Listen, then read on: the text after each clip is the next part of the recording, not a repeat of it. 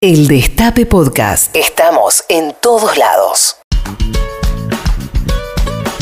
Y de una obra espectacular pasamos a otra obra espectacular.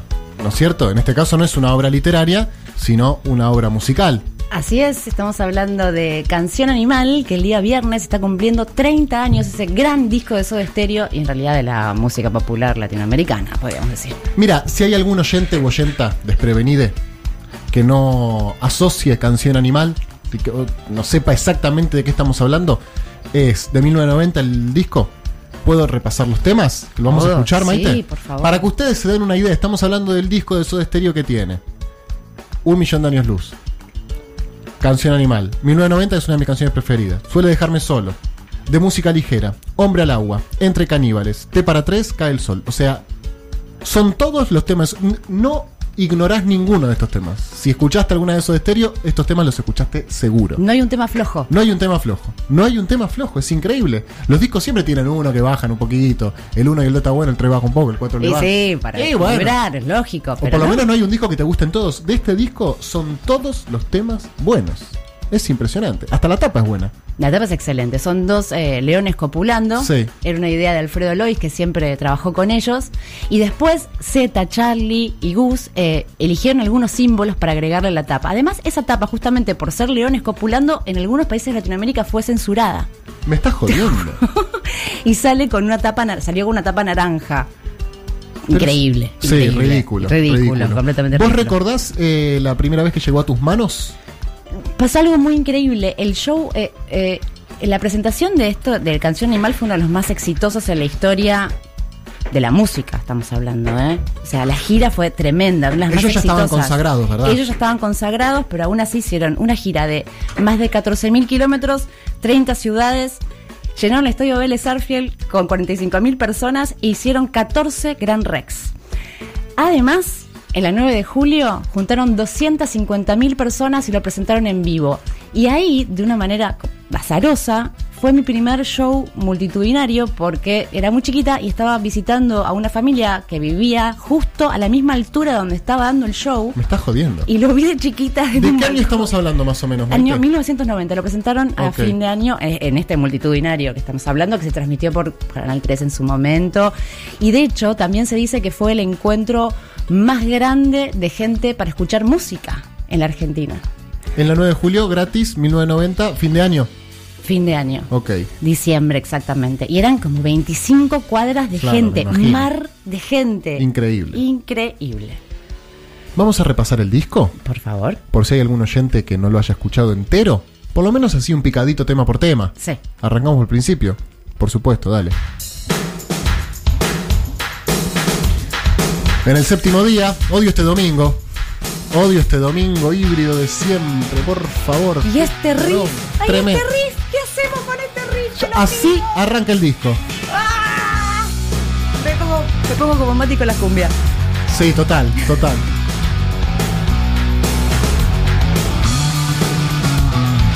Invitados especiales: Daniel Melero, Andrea Álvarez, Tuite González. Tuit, sí, ¿me olvidé de alguien? Pedro Aznar. No, es un disco perfecto, podemos decir. Un disco perfecto. Este es el tema 1.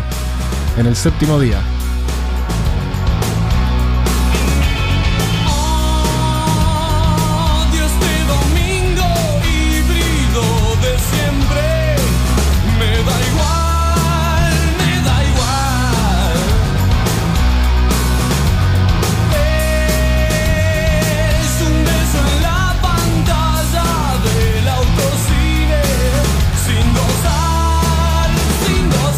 ¿Había autocine en ese?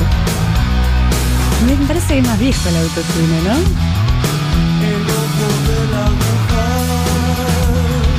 la punta de mi lengua. Es igual, es igual. Son 10 canciones que tiene este disco. Estamos escuchando recién la primera.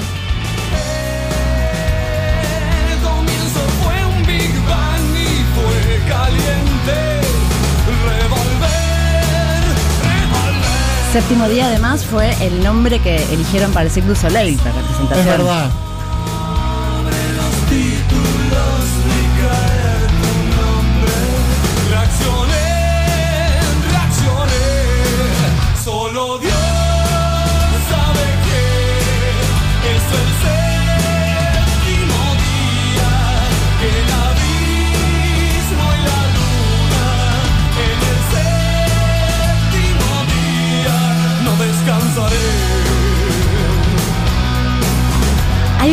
Personalidad clave en toda esta historia, que muy pocas personas lo conocen, que tiene que ver con el padre de Gustavo, Juan José Cerati, que apenas se empezó la carrera, Gustavo dijo, "Mm", el padre Juan José dijo, "Mm, yo no quiero que mi hijo lo caguen con esto de la música, viste, va mucho chanchullo, y se, y se puso él a aprender cómo, cómo era el manager. de la música, sí, Claro. y terminó siendo manager justamente de la Posta, no banda. sabía que era el manager. Y hasta formó la una editorial, porque viste cuando las canciones se registran, no se registran en Sadaic y Sí, además con un también, sello, ¿no? Y además también con una editorial. Claro. Entonces, muy visionario, Juan José Cerati hizo su propio sello llamado JC para que su hijo tenga la ¿Dónde, dónde?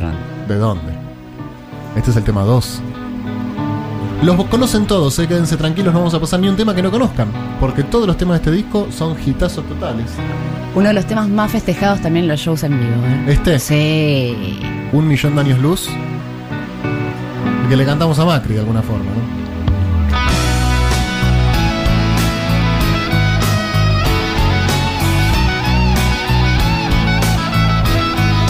También es un disco que confluyen muchas influencias, desde Manchester, lo que estaba pasando ahí a fines de los 90 hasta lo mejor del rock argentino de los 70, todo unido en un solo disco y de la mejor manera, como ellos solo sabían hacerlo.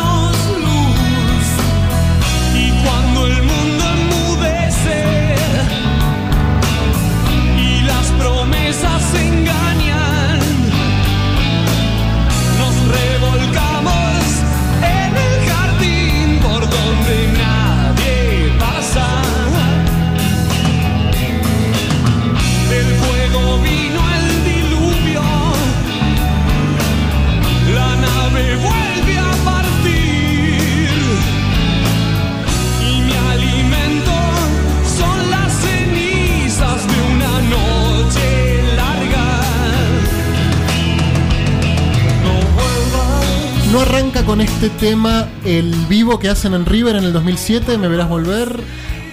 Me parece que en el CD sí, no me acuerdo en el show, pero lo podemos Ah, en el CD mismo. sí, claro, sí, de ahí me Ahí sonaba. cambian eh, el orden. El tema 3 es el que le da nombre al disco. Tremendo. Tremendo, Mantena, es uno me- pero al ángulo todos. Hipnotismo de un flagelo Dulce, dulce, tan tan dulce.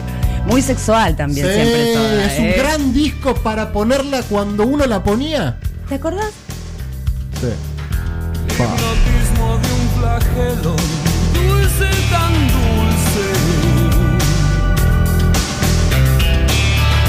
Cuero, piel y metal, carmín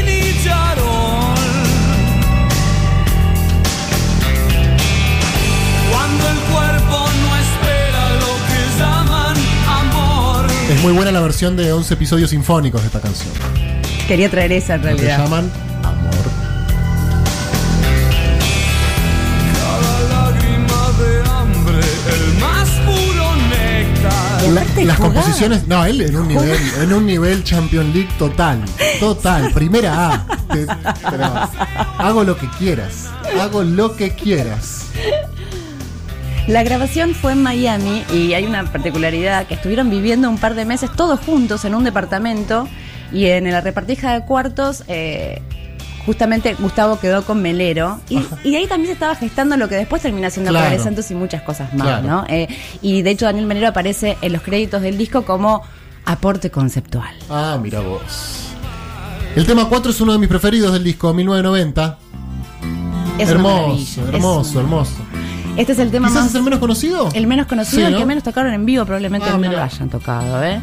Y es un- una canción bastante Beatle y por eso llamaron a Pedro Aznar para hacer el arreglo de voces de este tema y otros temas más. Y acá, de hecho, está la voz de Pedro Aznar en los coros. Ah, mira. También están los coros de Andrea Álvarez que hace la percusión. Si lo distinguen van a ver. Y tal vez esas son las razones por las cuales no lo tocaron en vivo. Porque Porque, faltaba él, Y faltaban varios, no, no alcanzaba para hacer coros entre los tres. claro. De 1990, una de las canciones más lindas. Hermosa canción. Muy dulce. 1990. No habrá remedio infalible. ¿Este es Pedro? No, este es Gus. No, no, este Ah. sí. Pero el que dice. "Te- Sí. Y está la voz de Andrea también.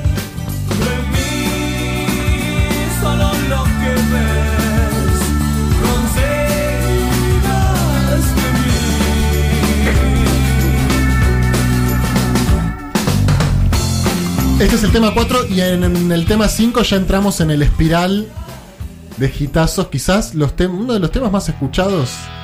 ¡Uf! Esa guitarra, te lo pido por favor. Y pará porque falta, ¿eh? Y mirá que estamos en la mitad recién, ¿eh? Esto es Sueles dejarme solo. Estamos repasando Canción Animal, disco que cumple 30 años. Uno de los discos que más escuchamos acá. Nosotros, nosotros.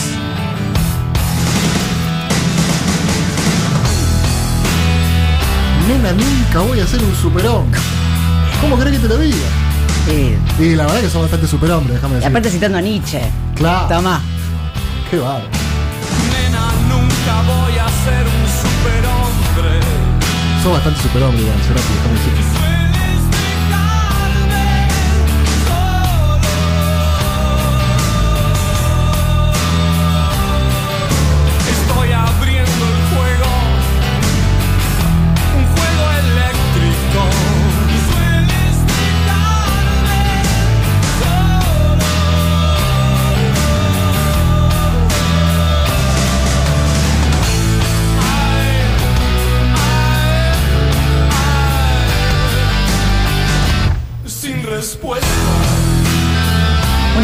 Quedado fuera de lo que iba a ser Tango 3 con Pedro y Charlie García, Pedro Aznar y Charlie García, y bueno, cada uno después al final no se terminó eh, concretando eso, pero esta canción vino a parar acá.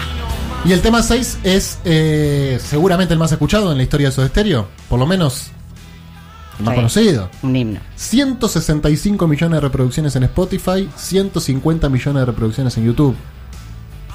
El tema 6 de Canción Animal, estamos hablando por supuesto de música ligera.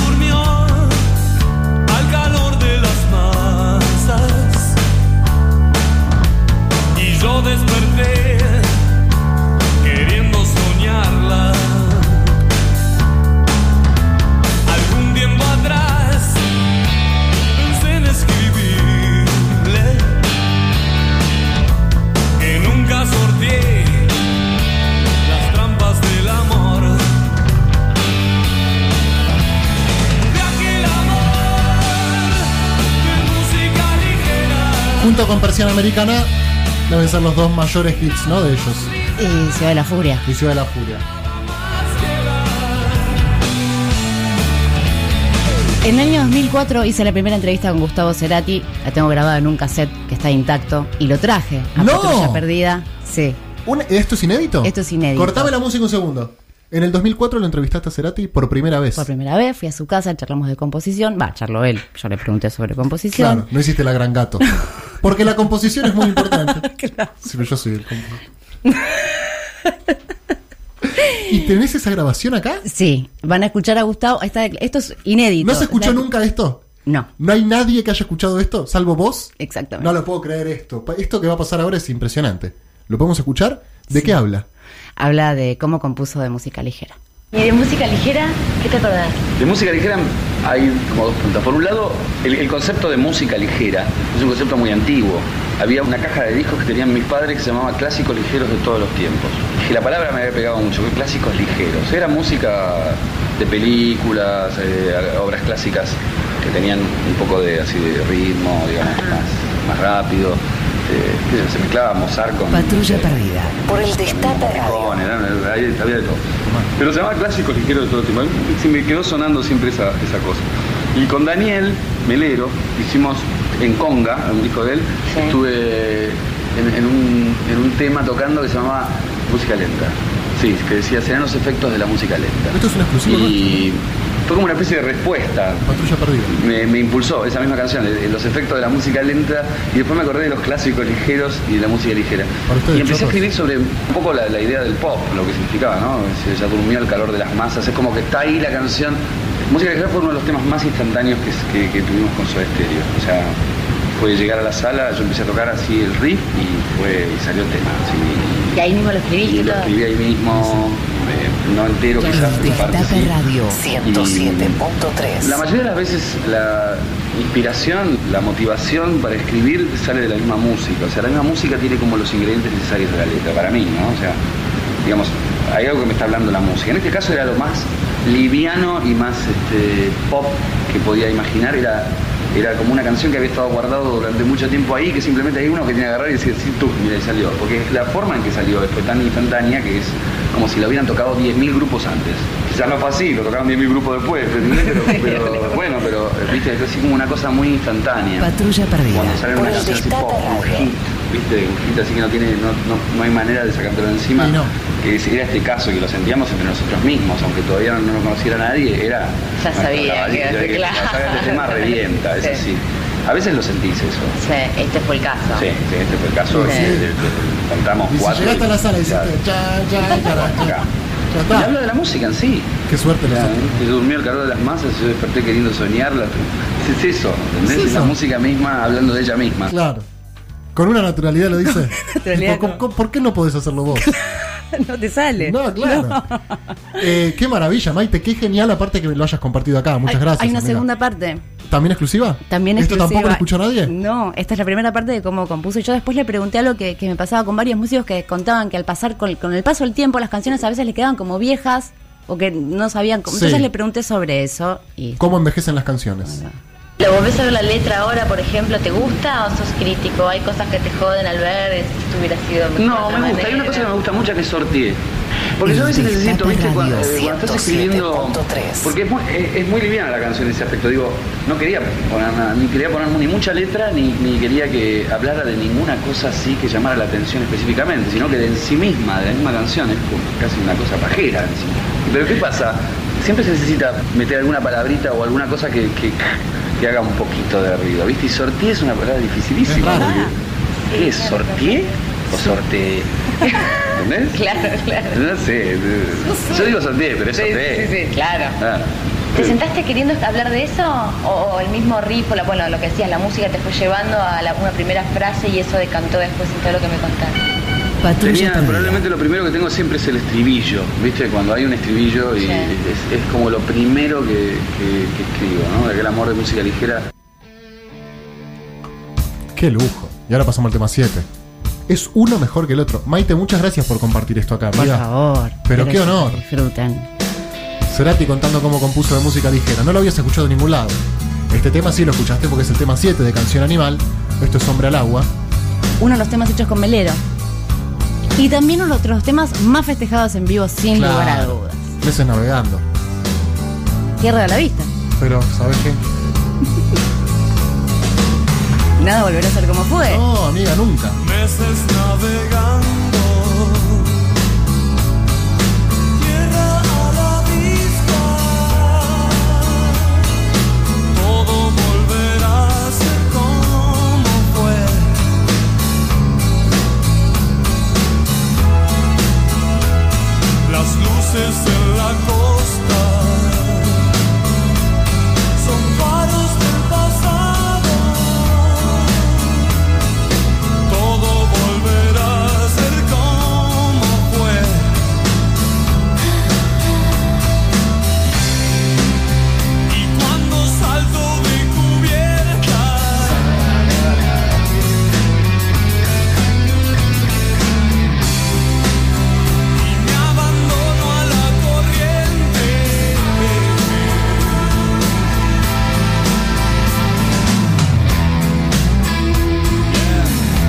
Quedan los últimos tres del repaso y los últimos cinco minutos acá. Vamos a escucharlos todos. Ya que estamos, llegamos a 7.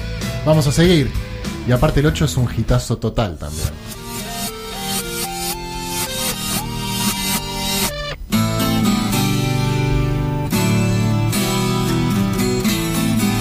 Era así, ¿eh? Era así. Esto es Entre Caníbales, tema 8.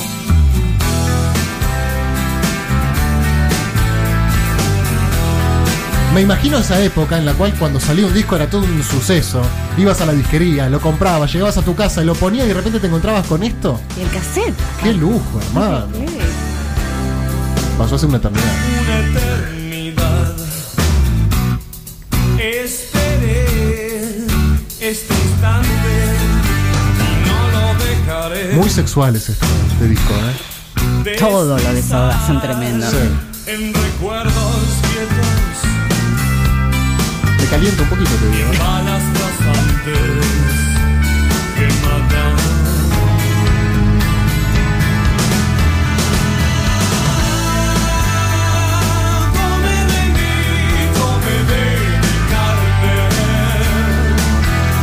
Nos quedan dos, Maite.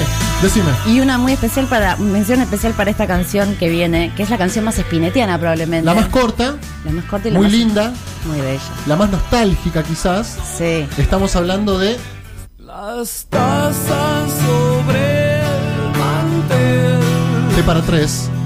la lluvia derramada,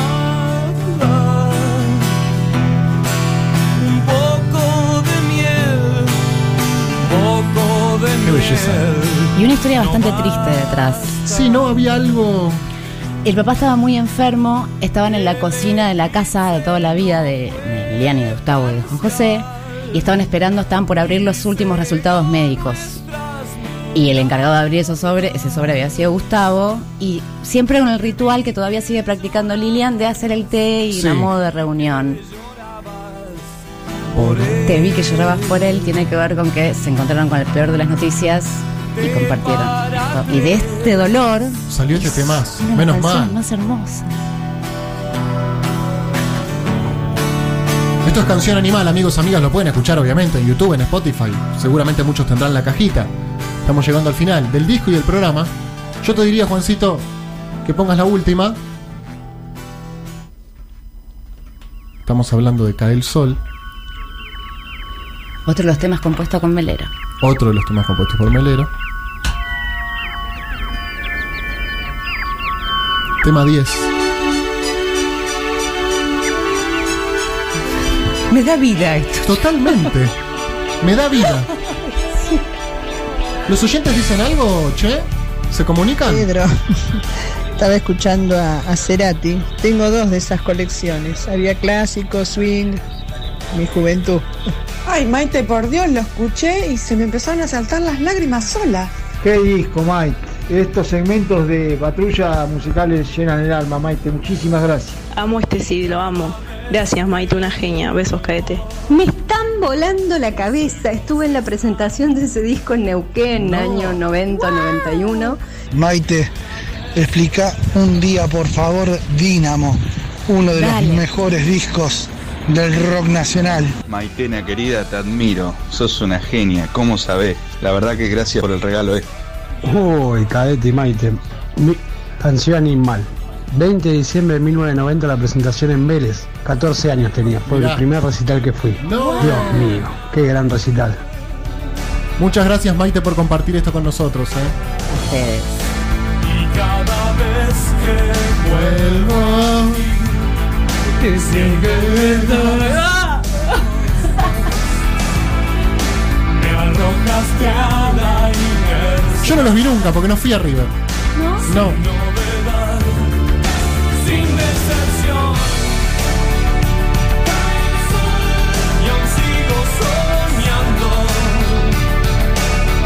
Cae el recitado de esta, de esta canción me encanta. Ahora viene. Ah, Buenos Aires, humedad. Sí.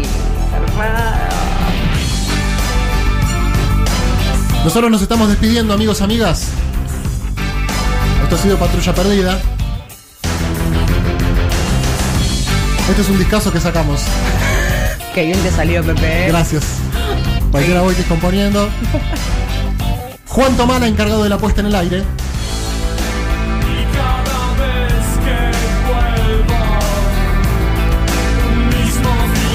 Agus Santoro, nuestro nexo con los y las oyentes.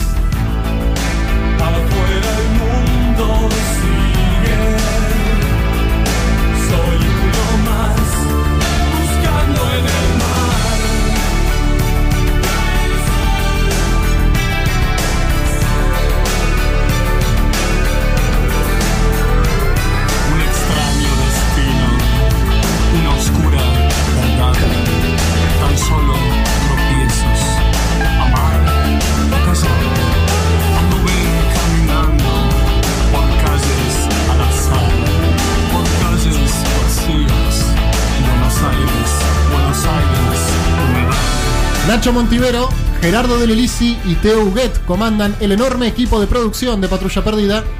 ¿Qué programón hicimos hoy, eh? ¿La pasaron bien ustedes también del otro lado?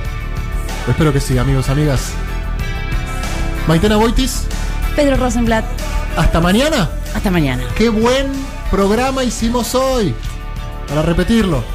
Gracias a todos y todas los que nos acompañan del otro lado. Sabemos que son un montón.